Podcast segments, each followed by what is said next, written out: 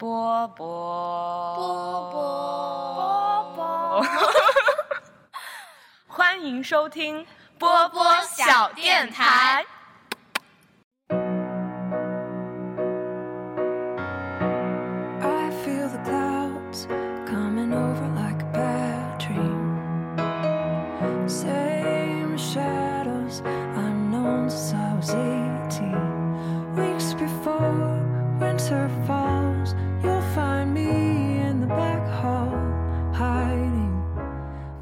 台我波波，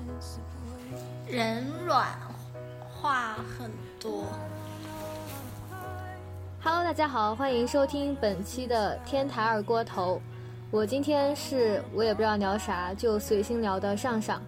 有请其他的嘉宾做一下自我介绍吧，我是公公田，欢迎欢迎。每次还给自己配一下拍手音效。哎，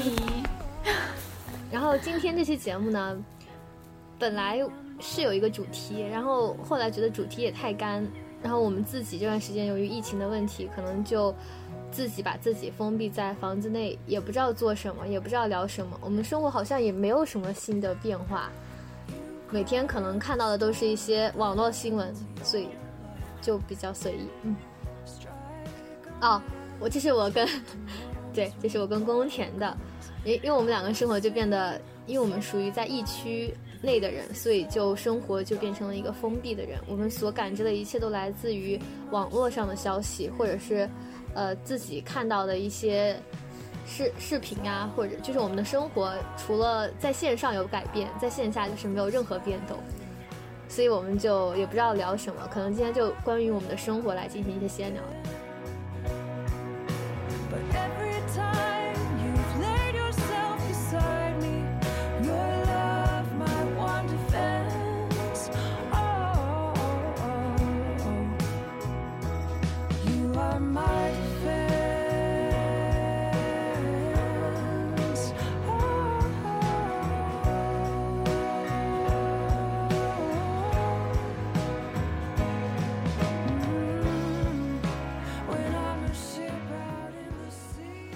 最近，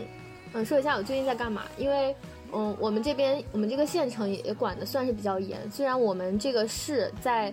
整个湖北省中算是情况不是那么严重的，到目前为止，我们襄阳市的话应该是查出了将近八百个，呃，六百，前几年是六百八，然后今天可能是七百的将近八百个确诊病例。我觉得这个数据它的浮动范围不会特别大，在至少在我们在襄阳的话应该不会，但是在武汉我觉得可能会数字的那个波动可能会比较大。但是因因为我觉得他们确诊数据少，可能一方面是因为那个因为很多很多的疑似病例他没有去得到确诊，但他疑似病例基数很大的。对，所以它每天增的比较快，就可能就是因为它没有办法一下子给出一万个试剂盒，一天检检测出一万个人。如果那样的话，可能数据增的会更大。我们县城的话，目前的情况是有十八例确诊病例，二十六例疑似，但是我看到的是疑似病例在减少，然后确诊增多了几个，觉得也是挺正常的，就是疑似减少了，确诊变多了，但是我们这边管控的也是相当的严。然后我们家人也，呃，非常非常注意，包括我们每天洗洗很多次手。然后我我们家比较就比较严肃，比较惶恐，是因为前天，因为之前我还会跟我妈就是坐车到我奶奶家，因为就隔壁一条街。然后我奶奶他们是一个自己以前自己盖的房子，就是一个独立的院子，然后有三层楼。然后我奶奶年纪比较大，就请了一个保姆照顾她。我们比较严肃这件事情，是因为前天上前天去我奶奶家吃饭，就只有她一个人。然后我们那个那个社区的主任说，那个保姆的老公是疑似患者，当时我们就疯了，因为因为那个那个保姆虽然过年没有没有下来说，呃，她住我们那个楼上，她住在那个我奶奶那个那一层的楼上，没有下来说跟我们一起吃饭，但是她那天她老公被送进医院的那天，她下来跟我们聊了一下天。然后我妈当时就，就心里她，我妈当时她说她心里就跟突然过了电一样，就是突然心就凉了。我妈当时就对，然后她说，然后后来看到是三十号，她老公被送去了医院，就是应该是有防护人员把她接到医院。然后我妈都说，我妈当时说三十号送去医院那个人为什么下来还跟我们聊天？就是他戴着口罩下来聊天，但是但是在那个相当于我们自己的一个封闭的空间里面，就是因为没有人得嘛，然后我们就自己就口罩可能就拉下来，因为在房间内。然后他突然下来跟我们说两句话，然后当时还好奇，就是好像我我们还好奇的问了句，就是在房间内，因为都已经消过毒了，然后说为什么还戴口罩，他他就不说话，然后他就说着说着他就把口罩取下来了，然后。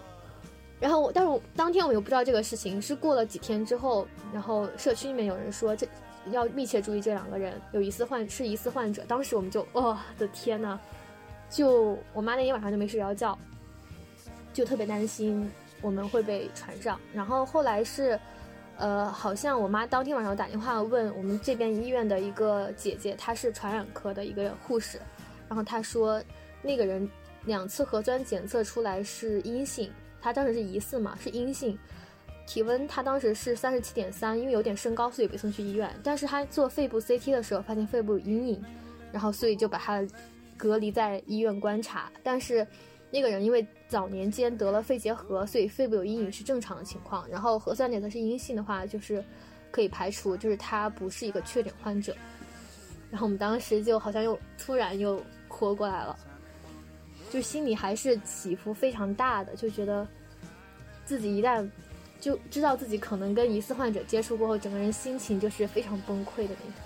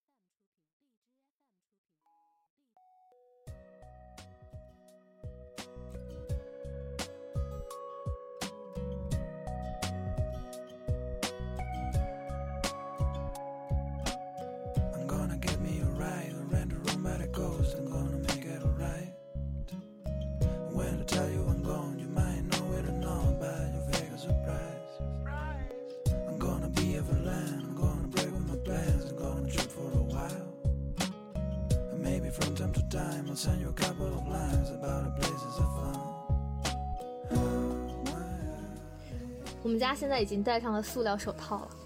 就是 口罩是两层，就是比如说回来去摸了那个门，就有时候你就是出门，比如说买个什么东西就很少，但是出门也很少，然后就是还会洗洗手。就很经常，就吃完饭都就要吃饭之前，吃饭之后就老被叫去洗手啊什么的，嗯，就是然后最，所以我们这边我这边的生活状态就是，其实整天也很无聊，就是陪我妈。之前最开始那几天是陪我奶奶看《穆桂英挂帅》，然后看一整天，然后我也不想看，然后我就看别的，但是会陪她陪她看一下《穆桂英挂帅》，然后这几天是我妈在看《父母的爱情》。然后我自己就看看手机，看看 B 站，看看人人，然后再刷刷微博，看看小红书，然后把其实根本现在就不能买的一些东西，就现在物流已经停了，然后种草的东西就加进购物车。然后最近的爱好是看一下别人的网上去拆盲盒的视频，然后装作自己有那种喜悦，就跟别人一起很期待的拆开盲盒，然后自己又不用花钱，像我得不到那个东西。嗯，但是我觉得盲盒一旦拆开了，反而因为我不是一个盲盒控，所以我对它拆开了放在那儿之后，我就对它失去了兴趣。我对它的兴趣最高点就是在我要拆开它的那一刻，是我最爱的那一刻。所以我就最近在看拆盲盒视频，然后我的生活就平平淡淡，没有任何的变化，每天睡到很晚起来，然后吃两顿饭，然后又再次睡去，就是就有我觉得有一个人说话说的特别好，就是你能够宅在家，你的快乐有一大半来自于你知道你能随时出去，然后现在就是被迫宅在家里就。觉得生活就很没有意思，很单调。宫田呢？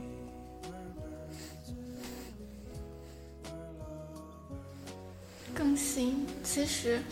因为还是在家嘛，但是，啊，不过就是感觉大家关注点，就像上一期也会聊到，随着时间的变化也会不断变化嘛。我我我感觉中间就是上次聊完那一期电台之后，我有一段时间是。就是我有一个微博小号，然后那个小号我好久没登了。上次我一登上去，不知道为什么它自动给我推送了特别多的，就是跟这次疫情相关的微博账号，然后自动关注了。因为我之前的那个微博账号，就我关注的人特别多，特别杂，所以之前那个微博账号我一般都是不会刷页面的，都只会刷我的好友圈。然后这那个微博小号就关注了很多那些就是新型，就是这个病毒的这个疫情的相关博主之后。就有几天，我就每天都在刷这个小号的这个首页，然后发现那个首页它其实帮我关注到了很多，全部都是就是就是那种已经患病的个体，然后要么是求助的那种微博，要么就是已经入院，然后可能在医院每天他们会玩手机来发布他们的一些就是日常状态的样的一些博主。后来我就发现。就这这一次这个微博推送给我关注，好像又让我关注到在这次疫情里面比较不一样的一面。因为因为之前都是看那些媒体报道嘛，就是去描述这些生病的人的状态，然后那些就是很多特别鲜活的那些生命，然后就是。可能别人好像会视之为就是类似于洪水猛兽，就是已经确诊的患者，甚至觉得他们是不是被战略性放弃的那些人。但是那天就是看，反正有一个是叫小五吧，一个男生，二十三岁，其实跟我们差不多大。然后他是患那个病，然后最早就是最早他是发求助微博。呃，没有办法入院。后来入院了之后，他也在网上就及及时更新他的状态，说他现在入院了。然后就每天就发微博说他啊，今天又测了体温怎么样，就状态特别好啊，怎么怎么样，就是反正就言语里面特别乐观吧。然后前两天就是那个火神山医院建起来了之后，他那个医生就问他要不要去火神山医院，然后他自己当时就觉得他的，就是他就想着听医院的安排，但又觉得自己的那个状态不知道适不适合转院。后来那个。我看到他最新跟的一个微博是说，他凌晨几点的时候被医生叫起来，然后说，可能他的状态，因为他那个火神山医院、方舱医院还有什么，呃，定点医院，他是收治不同类型的病人嘛，从重症到危，就什么轻症，还要到疑似那种，然后那个医生就说他的那个状态其实已经不是很严重了，就可以转到那个方舱医院，然后他就讲他怎么样把他的充电宝充好电，然后去方舱医院，所以。就这两天，就是看他的微博，就是可能从之前那种特别焦虑的情绪里面，又会转到有一点点的乐观情绪，感觉就是这些个体他们在医院里面其实都还挺乐观的，就是他们这些已经。就是被感染的人，虽然这种乐观可能都是悲观里带着一些乐观。然后还有一个是一个医生，然后他也是在救人的时候感染了，然后他现在每天都会在医院自己录一段小视频发到微博上，就跟网友定期汇报自己的状态这样的一种方式。然后就这两天就好还好，就稍微情绪稍微好一点之后呢，又看到就是那种 很多乱七八糟的那种求助的微博，还有呃在。什么？就我不知道你们有没有看到一个，就是说，呃，一个呃天门市政府的一个求助的，就是说他家里有一个人被感染了，然后他们全家人就被政府带了强制隔离，然后政府说是安排好的什么宿舍，但最后却把他们带到了一个完全破破旧的厂房，然后他们家还有一个特别小的小孩子，然后就是。政府那边给他们提供的那些什么东西，就只有方便面，然后看着又特别生气愤怒。反正我这几天情绪都每天就是在这些，就是从微博上直接发出来的真实故事里面在中看啊看，然后情绪就是在各种反复中波折。然后我昨天就直接把微博卸载了，我就放弃了。我就我觉得我，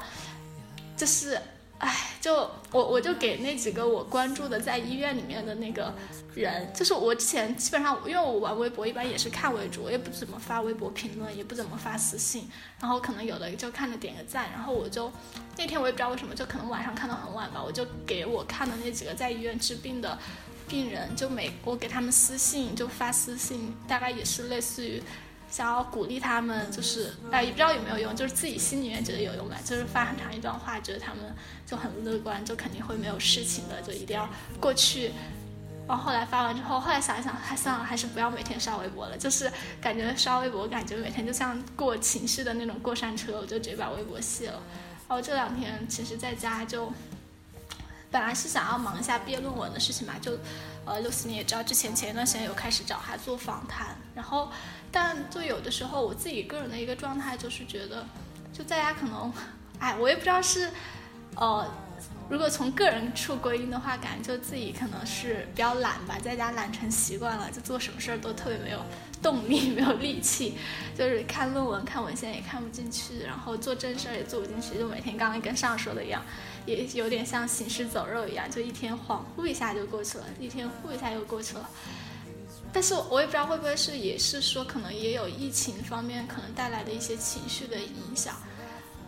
哎，不知道，反正大概就是这样的一个状态吧，在家，然后每天可能也起得比较晚，然后睡得比较早，每天一天大部分时间都是睡过去的。然后接下来的话，其实我觉得主要我想做的还是说，如果说是自己懒成了习惯的话，那就是逼自己不要懒，尽量还是要。回归自己正常生活状态，就虽然，呃，现在肯定没有办法回去上班上学，但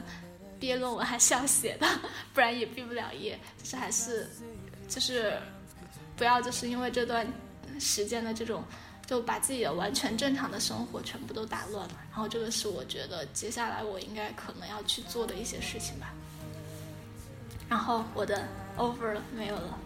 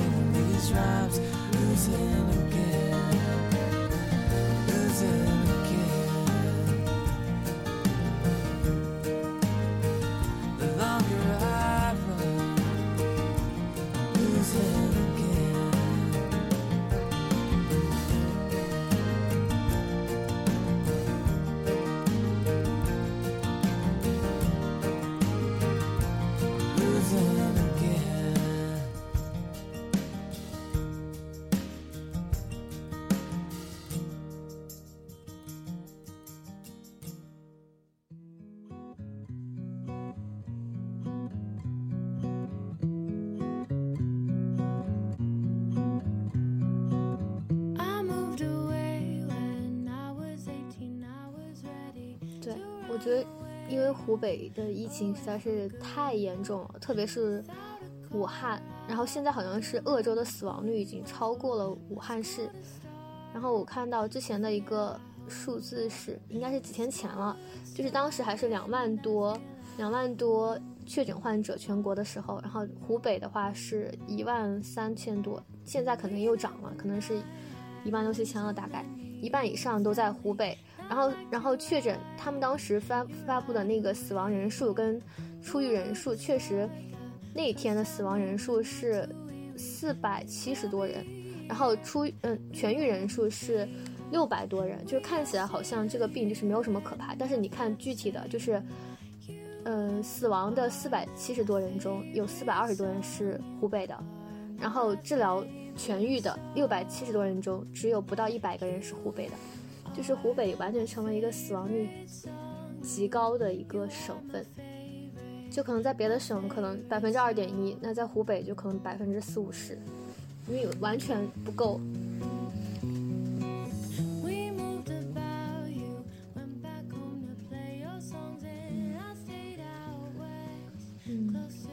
哎，所以这个病其实，在我想说的就是在湖北它。可能会更难，比在任何地方都要难，因为已经不够了，很多东西完全不够。它已经相当于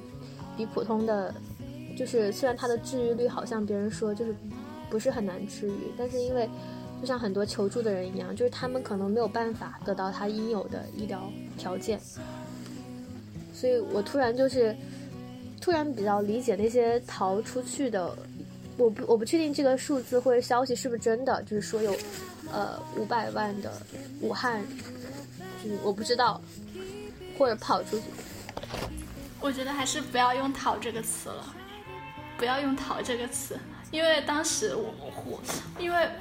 因为不是因为武汉它封城之前本来它就是一个大学生很多的城市啊，就是这个出去是很正常的一件事情，就是我不知道为什么媒体要用“逃”这个词，就是这五百万人大多数人也不知道要封城以及武汉要发生什么事情，他们很多只是自然的选择离开啊。就是我到放了寒假，放了暑假，所以我到时候要走。本来武汉的大学生就那么多，就我们家这边就有很多武汉回来的，就我妹妹啊、弟弟啊、哥哥啊、姐姐啊，很多都有在武汉读书的呀。嗯，是有，我觉得都会有这个回回家的计划，因为本来都是春运嘛，春运又是过年，肯定都会回家。啊。嗯，我觉得那其实这两天我也在想，就是因为他们说之前就是非典的时候，广州也没有封城嘛，就是肯定说从一个战略上的来说，封城是对于疫情扩散的一个大规模的范围扩散的一个比较明智之举嘛，因为毕竟武汉是交通枢纽的城市，但是这样一个封城，其实真的是让武汉遭受了很多的创伤。就是包括湖北遭受了很多创伤，它本来就是说类似于说你湖北你需要在内部把这个事情完全消化掉，那其实就是湖北的它的医疗就是整个的承受能力就只有那么强的话，那所有的事情都要内部消化掉，那就意味着绝大多数。也不是绝大多数，就很多人他是，即使全国都来战略支援武汉又怎么样呢？他就只有那么多所医院啊，那他承载能力肯定是承载不了它内部的那么多的医患的，所以我觉得才会出现那么多的大规模的求助，就是没有办法去得到检测这样的一个情况。所以，哎，我就就觉得，就是哎，大家就是对于湖北，就是虽然湖北政府肯定是有做的很不好的地方，因为我前这两天不是在帮那个做那个问卷嘛，有很多要电话访谈的部分嘛。就包括湖北，就是中间有一道问题是你认为这次疫情的大规模扩扩散主要责任在谁？即使中间有一个选项是各方都有责任，就是我，因为我们这个访谈主要是做的湖北地区的居民嘛，所以我问到我们所有湖北地区的居民，他们大多数都选的是地方政府，就是即使大家可能都觉得湖北政府有很多责任，但是就是湖北人民。特别是武汉人民在这次里面也真的，尤其是那些就是失去了亲人的人，他们真的也是做出了特别大的牺牲，包括医护人员，所以就觉得，哎，大家对湖北在喊加油的同时，以后也能多一点宽容。嗯，确实，我觉得，嗯，你说，哦，我说，我我觉得，我觉得确实好像，嗯，就是其他地方相对来说，他们可能会有更高的医疗水平或者是医疗条件来去做这些东西，然后把它全部封死，肯定是整体来说是有好处的。但是你会觉得，里面生活的很多人，就像你说的，从远处看，可能它就变成了一个绝望之城。就是里面的人让他们自己想办法去消化，可能会有支援，但是就会觉得真的不够，完全不够它扩散的速度。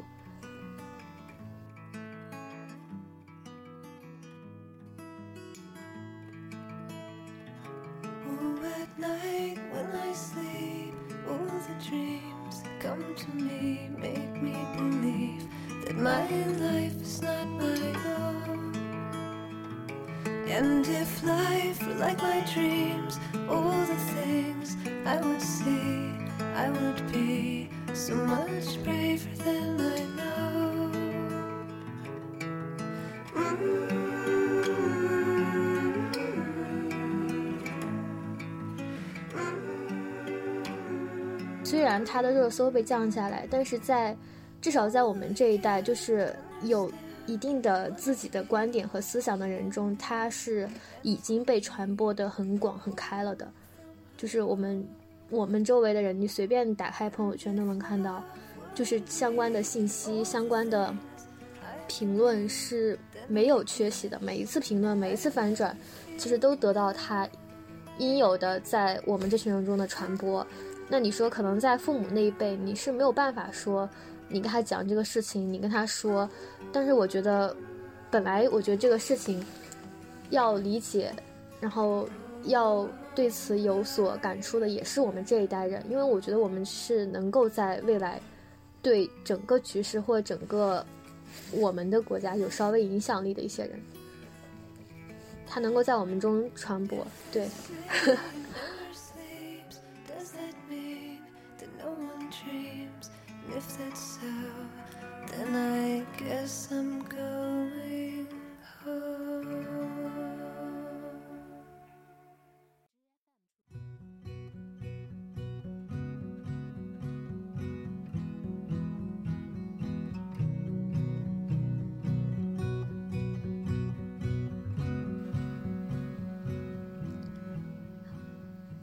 看到有一个有一个老师在朋友圈写过，就是也是今天他说，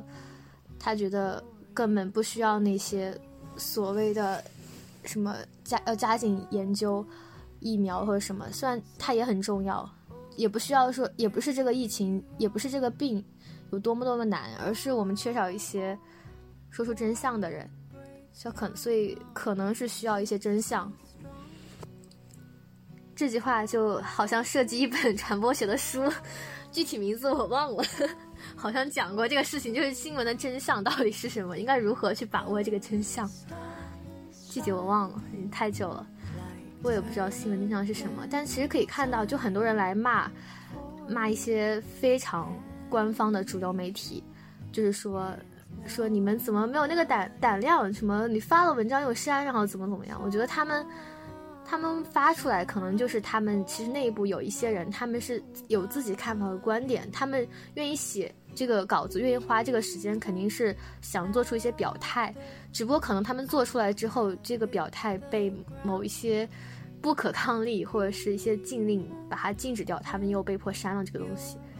no longer around. My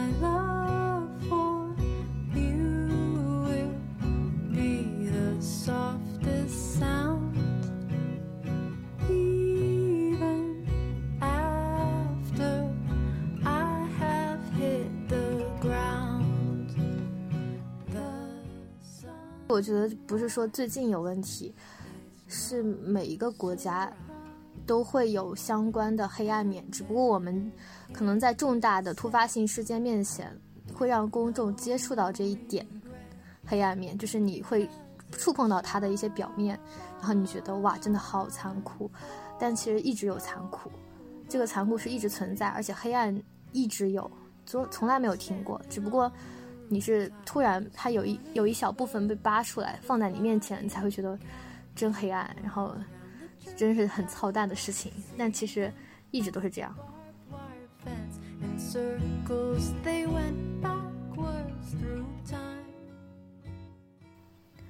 就是我觉得就只能把你自己过得尽量舒心，然后你如果说是从整个大层面，你就是真心的希望在某某一些比较重要、有有实权的岗位上，能够安插一些就是权力对他来说没那么重要的人，就是能而且有一有一定的想法，能做出一些改变的人，就是安一个这样的人上去，可能会上面的环境有一些改变。对，要不然的话，因为整个体制是很难变化的。就像看到那个很出名的那个新闻，嗯，不管是我们自己的一些领导，或者是那个黄冈市的那个已经被撤职的那个主任，这只是一个缩影嘛，就是会有无数个这样的人，这样的主任，在无数个地方。当着他们的土皇帝做着他们的事情，没有办法改变。我怎么觉得呢？是觉得哎怎么觉得呢？就是就是这个问题吧，肯定不是说只是现在存在。就像我前两天跟一个同学聊，他们家可能也是公务员偏多，然后我就说，我说，呃，我也不知道，我说习大大都这么厉害了，那为什么湖北还是烂到骨头里面去了呢？然后他说什么反贪反的厉害，但反腐好像也没有很哦，反腐反的厉害，但好像反贪也没有反的很厉害，但是。我不知道，就是因为我自己并不是很深入的接触过体制，或者说接触过这些事情，所以我也不知道他们这么做的缘由是什么。就是如果说非要去细数在这个疫情里面，就是政府做的第，就是说我们觉得他体质特别不好的地方，一个可能是他们最开始对于信息的隐瞒，而且对于说出真相的人还是。就是反而用负面的去制裁他们的方法，但是现在你也不知道它的一个缘由到底是什么，各种的缘由，还是说这样的一个体制要层层上报，还是什么问题？然后第二个就是说，那可能在这样的一个整个的抗对抗争这个疫情的过程中，地方政府表现出来的这种办事的能力的。很差，就执政能力很差，应对危机的能力也很差。那是这样，还包括还有很多那种非常细节的那种小贪小腐败的那种习气。就比如说，老是觉得领导他就是随便可以去红十字会拿拿这些口罩。就其实这个一个小事情可以反映出来，他们其实可能从始至终的他的这样的一个氛围，就是可能并不是说。真的说所谓的什么为人民服务，而是说还是公务员阶层，尤其是领导一阶层，他其实是高人高人一等的，是有权利可以得到更多的东西的。但是我我不知道，我现在我也，就是我不知道为什么我，反正我我不知道我是从学了新闻之后开始变得特别莫名其妙的极度理性，还是怎么样。我也不太想去在网上去发表很多什么批判的言论或者什么的，然后我就老是，其实之前在电台里面也聊到过，我之前说在呃学心理学，然后之前期末考试的时候，不是每次都会去背一些理论嘛，然后就会背对这个理论的批判，就是，然后我每次都会觉得很莫名其妙，我觉得那些批判的人，就是就是，呃，你别人至少是在建设，你是在破坏。当然，我觉得肯定是是要对建设进行破坏的，但是你在破坏的同时，就是至少能够在做一些建设性的事情吧。你不能说光破坏吧？那至少就是人家一直在建设的人，他们什么都没有说，然后你过来就只是在破坏。那对于那些建设中可能真的在用心的人，那对于他们来说多伤心呢？但后来我不知道，好像是看刘海龙的一本书还是什么，去专门讲法兰克福学派，就是天天。天天去批判这些社会的人，包括去批判大众文化、去批判什么文化工业的人，就是他基本上是把世间一切的东西都批判完了，觉得他们是对于人的控制、思想的控制，呃，就是把人当做是操纵的机器。后来我是觉得批判他有的时候是可以从一个更深的角度去揭露这个。体制的问题的，但是我感觉他们在批判同时，他们也会去提出他们理想的乌托邦。后来我觉得可能批判的意义是在于让就是在建设的人能够去为他们查漏补缺，做得更好。但是，但是我不知道，我前两天就很想发一条微博，就是我，哎，但是不过我只是觉得我自己只是自己把自己逼得特别极端理性，我是特别讨厌网上那些。不做建设还一直只是在破坏的人，就是我觉得算账肯定是要算的，但是在这个时候。你现在是没有办法一下子马上把湖北整个政府班子换了吧？你也没有办法马上把黄冈的政府班子换了吧？至少人家现在在做事的时候，就除非是很急切的一些问题，就是天天去揪着揪着，然后然后能够让他们在这个事里面马上做得更好。那如果是一个特别大的问题的时候，我觉得现在每天去骂他们骂他们，但他们现在还是得做事儿啊。你现在去骂他们，现在也就是很多大的东西上面，他们也没有办法去改呀。而且有的时候，我在每次去骂一个人的时候，我会先想一个问题：如果我站在那个位子上面，我能，心里面心里面骂嘛，就是也会吐槽嘛。心里面骂的时候就觉得，就是如果我站在那个位置，我我会比他们做的更好嘛。我前两天因为因为我我是觉得，就是政治和经济其实都是乱的，但是政治它的乱在于它是一个整个的关系网的这种。那个就是你一进来，可能即使你是一个孙悟空，可能也被罩罩下去了那种感觉。但经济它的乱，它其实是一种逐利向的，其实它不会去考虑很多那些乱七八糟的东西。所以当时我非常坚决的找工作的时候，没有考虑体制内工作的原因，就是我觉得那种可能会让我，嗯，抑郁吧。我就直接跟我妈说，因为我妈一直让我考公务员嘛。我说，我说你想我考了之后以后就是成为一个。就是抑郁症患者或者怎么怎么样了，呃，心理不健康吗？我说虽然就是在企业工作会很累吧，但就是至少，就是我会考虑到的乱七八糟的小事情会更少一些嘛。但是前两天就是我有一个同学，他就是湖北省调报名的时候，他就一直劝我报湖北省调，然后后来我也报名了。然后这两天就出这个事情之后，我就想，我就跟我同学说，哎，突然很想考湖北省调了。我觉得。我觉得好像就是这样，看起来好像大家也做，就是这做的好像也不是很好。我觉得那如果，因为我看前两天有一个特别搞笑的一个话说，就是说可能大家很多去考公务员的可能都是怎么怎么样的，然后就是就是不是呃。呃，就是本来他可能就是比较向往着安定的，就是可能也没有说希望，就没有预料到自己可能会在这个关头面临到这么多的事情。后来我想，我们就是每一个自己呼号着觉得自己可能比这些公务员干得更好的人，觉得这些公务员大家都是饭桶的人。后来我想，我自己真的如果进了公务员的这个位置，我能比他们做得更好吗？我觉得也不一定吧，因为我觉得就是你一个人一旦进入一张网里面，你有的时候就被网牵制着，但这个并不能说就是说。所以就，哎，就是有的时候就骂你，哎，就是有的时候你都骂都不知道从哪骂起，说也不知道从哪说起。那里面的个体你很多，你也不好说什么，因为其实，因为，哎，我也不知道，就是这个问题就很难说。就是人生在做很多时候的选择吧，很多事情都是一念之间的。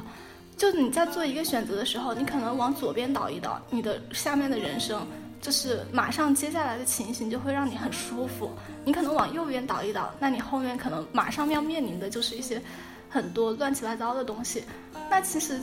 去坚持一些就是所谓的真的价值观或什么的东西，它其实必然会说要走一个就比较困难的路吧。就是我觉得可能人这样一直走下来，可能都会经历这一步。我有的时候跟我哥他们聊天嘛，有时候就是他也说，他说。他有时候跟我说一句话，其实因为我哥也是那种，可能有时候也是比较执拗，也会想很多的，就是会给自己心里面设一个很完美的价值观，但是又会在二者中扭曲，就有的时候又会觉得很多东西会向往的会比较好。后来他有时候跟我说，他说既然说两句好听的话，就可以让你的路好走很多，那你为什么就不说这两句好听的话呢？好像这其实对你来说也不是很难的一件事情。那。就像我们去找工作的时候，因为我有的时候在想，我找工作这半年特别顺利，但是其实很多时候你在做的很多事情也是在做一个，就说两句好听的话，违背自己内心的话，然后你你的路的确就顺利了很多。但是就是这样一个坚守的很多东西，就是你要每一个人都去坚持心中的一个，就像我们今天聊刚就刚听你们俩说说，我不知道我不知道我不知道我想说什么，我也不知道。就你们刚刚讨论的时候，我也不太想说话，因为没有什么东西。我就觉得，就像我们讨论完美是否存在，我觉得这个世界上肯定是不存在完美的。就是，然后如果你就是一直，肯定是要有人一直拗着这种完美的线，那就注定这个人一生要很难做。那这样一生很难做，就是你要不要去选择这样一条很难做的路呢？就是有多少人又能真的每一步都去选那个难的选项呢？然后我昨天又在看那个马南波杰克嘛，马南波杰克的那个最终季，最终季它就是因为快大结局了，然后当时也是里面一个比较小的，呃，也算是比较大的一个那个吧，就是马南他里面中间有一个剧情是，就是小时候演他女儿的一个女明星，然后因为吸食毒药过量死了，然后死的时候马南琴是跟他在一起的，哦，而且那个。呃，小孩子吸的毒药也是马南给他的，但是里面马南本来他的一个形象就是那种，呃，又丧，然后又自我厌弃，然后天天喝酒、酗酒、抽烟、吸毒这种。后来他们记者去调查，调查的时候就发现他死的时候，就那个女明星死的时候，马南琴是在他身边的，但他其实跟警察撒了一个小谎，他说他是第一个去发现他死的人，但他死的时候不在他身边。后来。大概记者就是调查到了这件事情，最后也是说来给马南一个取证，就打电话说，那我要进行最后一步，向你来核查一下真相，那你可以选择回答是或者不是。然后当时就另外两个主角，一个是戴安，一个是呃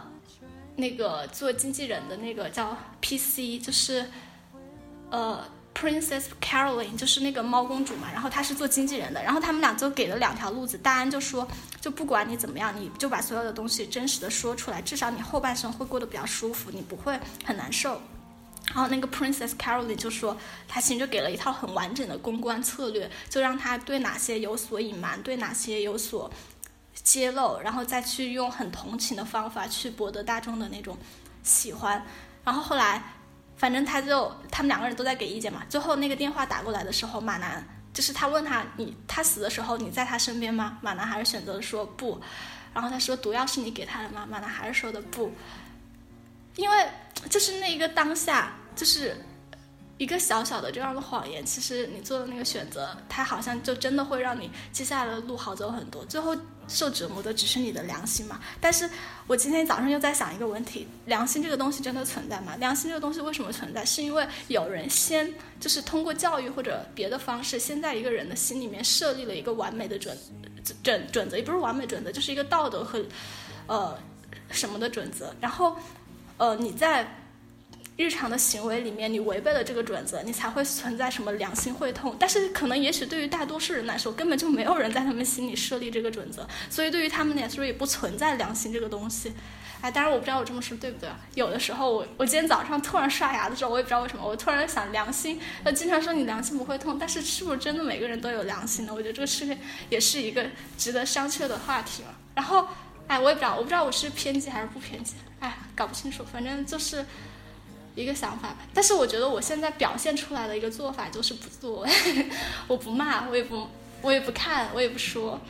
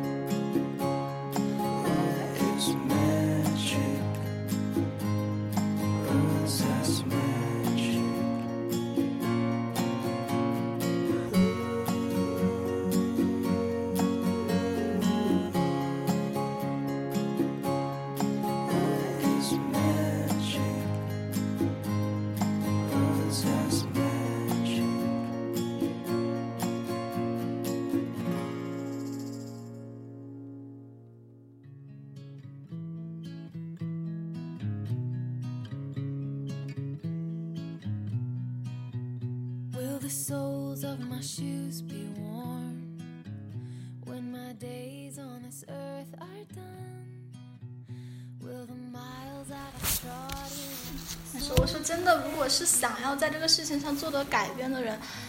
我觉得真的是你进去，然后把自己放在高位上，做的有话语权，至少提高就是提高自己的各个方面的素养吧，就是最后能够，哎，就是反正我我是觉得废青和文艺青年永远是最后是做不出来改变体制的事情的。我不知道这一条对不对，以及会不会被人喷，但我真的是这样觉得的。我觉得改变这个东西的方式，绝对不是说用一种全，就是马上能用一种全新的方式。哎呀，虽然这种我感觉也是像是什么剧看多了一样，但我感觉肯定是你进入当中，然后才能改变的。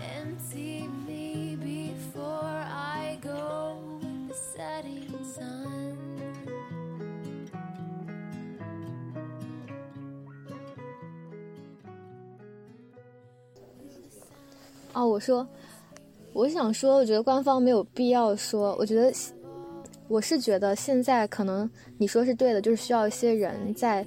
真正进入这个体制去做一些改变，然后去真正的改变一些风气。就比如说，没有必要那么畏缩。可能为什么开始要隐瞒？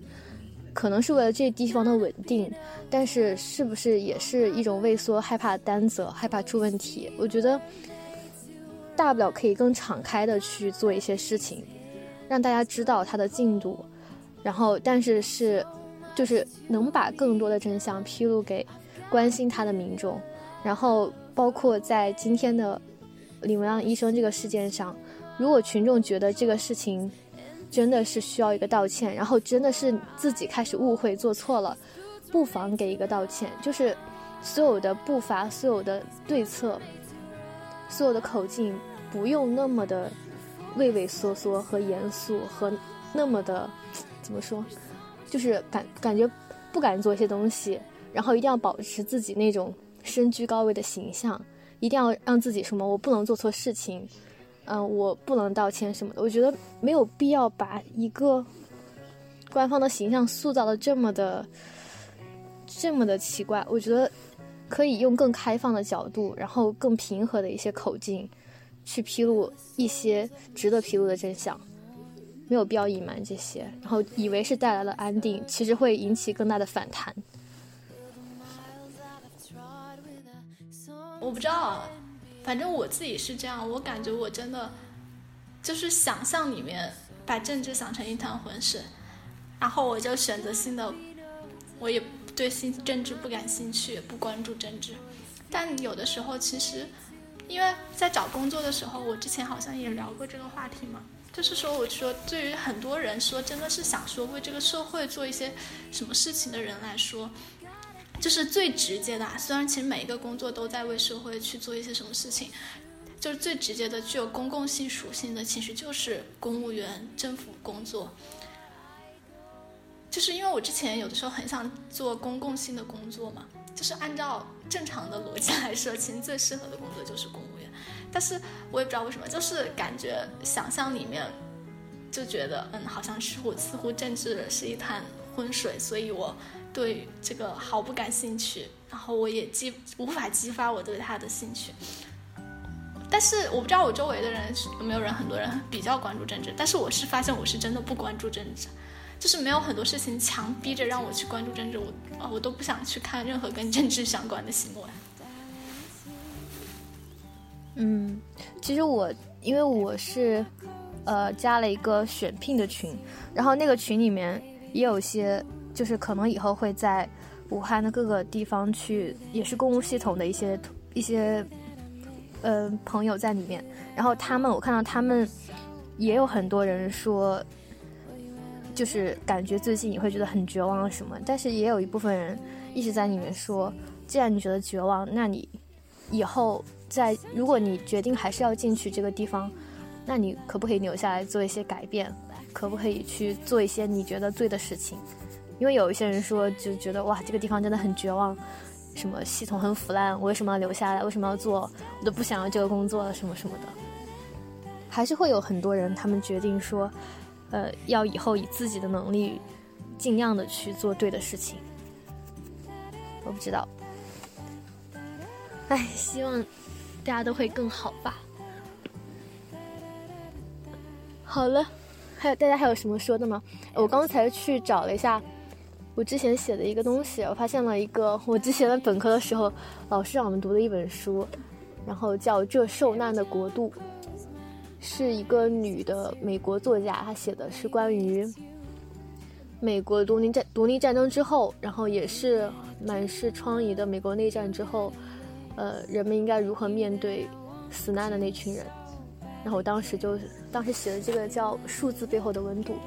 如果感兴趣的朋友们可以去看一下这受难的国度。好了，大家还有什么要说的吗？感觉今天也是我们自己在目前这个阶段做的一些反思，可能还有好多我们不敢在某一些平台说的话，今天也进行了一个讨论和探讨。其实我最后还想说一个，我觉得说给我自己听吧，就是我觉得不要害怕担责任，而且我觉得在至少在这样的一个法治的国度，你去担责任，最多最多最多坐牢了，也不至于说判死刑。我觉得很多事情，体制内的很多事情被拖延成这样的话，其实很多人他可能。也是想要做一些什么的，但是可能在一些小的事情上就觉得，那这个事情好像应该领导来决定吧，我不想去担这个责任，所以才会被踢皮球一样的踢来踢去。包括我自己当时看武汉红十字会的那个物资被滞留那么久，我觉得就像我看一个同学在微博里面说的，就随便找一个人，就是先把那个物资进行一个分配，按紧急程度分配，物资都不会滞留那那么久吧。但红十字会觉得这个好像是。武汉市湖北的什么卫健委他们来进行分配的，所以他们没有分配的责任。卫健委觉得是应该是红十字会来分配的。其实感觉大家就是很在意，就是分配了之后如果出了问题是不是要担责，所以是不是很多事情就会被滞留很久。所以我是觉得对我自己说吧，就不管以后在什么工作岗位上。就是你觉得对的事情，就尽量去做，就不要太害怕担责任。就是老是觉得想要去找一个为你担责任的人。我觉得一个人成长的第一步就是说你肩膀上愿意去担担责吧。因为我自己之前在实习的时候，经常有一个感觉，就是很多事情我都会最后，就不管大事小事，我都要去找我导师再去确认一遍，就是他认可了我才会去做这个事情。有后来想想，其实有。算是一种自己害怕担责，就怕这个事情出了问题之后，是不是自己就要承担责任？但人总要自己去学会承担责任的。嗯，好吧，对我自己说的，没了。嗯嗯，我觉得说的对。这段时间我跟我妈说的最多的话就是，我觉得你说的对。嗯，你别说，反真的，我我觉得也是。不是不要害怕，不过还是最后最后会追究，不过也不用担心啊。我觉得坐牢这个还是挺严重的，就是最多只是说，就你不要说坐牢为什么大不了，听起来这句话就很不靠谱。就是最多可能你没有这份工作了，但是你可以有其他的工作，只要你是个有能力的人。嗯，希望我们都会变得更好。最后来说一点有希望的事情。就是，既然你们都没有说疫情过后你们想做什么事情，那我就擅自说一下我疫情过后想做什么事情，因为我写了这个东西。然后，嗯，第一件事情是要到周围的公园和广场去晒太阳。然后第二件事情就是要吃在外面要吃一顿饭，吃一顿火锅。第三件事情是要跟几个好朋友见一次面，聊天。第四个事情是希望。反正应该完全可以，然后回到武汉去之前的几个地方，比如说回母校，比如说去嗯楚河汉街，然后去江汉路那边去拍拍照。然后第五个事情是能够线上购物，因为我们现在物流已经停运了嘛。然后第六个事情是去电影院去看电影。第七个事情是去逛街，第八个事情是想旅游，第九个事情是健身，第十个事情是谈恋爱，然后就就是一行够想做的十个事情。嗯，那如果封城解除了，我们可以一起回武汉玩一玩。我还挺想回武汉的。嗯，谁不想呢？然后我们都希望，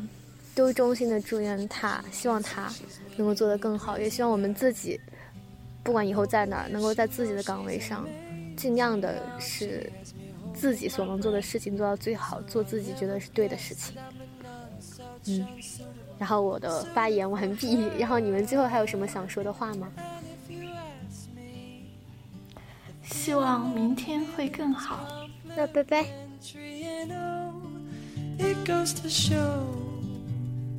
The moral of the story is boy loves girl and so on. But the way it unfolds is yet to be told.